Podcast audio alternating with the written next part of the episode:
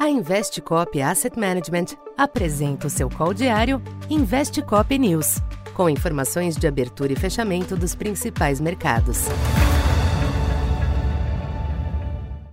Olá, boa noite a todos. Eu sou Alessandra Ribeiro, economista da Tendências Consultoria, empresa parceira da Investcop.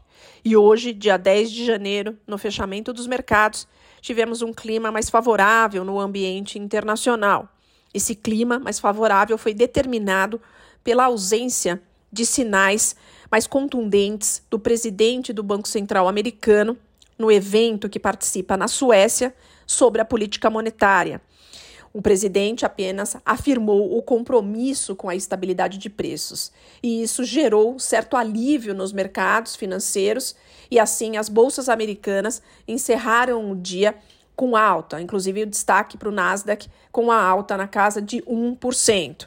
No entanto, tivemos ajustes altistas nas taxas de juros futuras por lá, com o Treasury de 10 anos fechando com a taxa em 3,61%. Esse clima externo mais favorável, em conjunto com a avaliação positiva dos agentes em relação à união dos poderes e as respostas rápidas e contundentes em relação aos atos antidemocráticos de domingo acabaram gerando também efeitos positivos sobre os ativos locais. Assim, tivemos a bolsa fechando o dia com alta de 1,5%, ultrapassando o patamar de 110.800 pontos.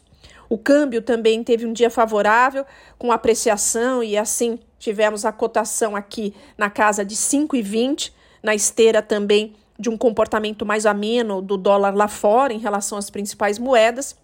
E no mercado de DI acabou fazendo mais preço, especialmente para os contratos de curto prazo, o IPCA de dezembro, que superou o teto das expectativas com alta de 0,62%.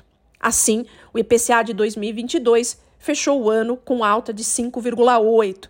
Acabou pesando, portanto, nos contratos de mais curto prazo. Os contratos de médio e longo refletiram esse contexto mais favorável e acabaram fechando o dia com uma certa acomodação. Bom, por hora é isso. Boa noite a todos e até amanhã.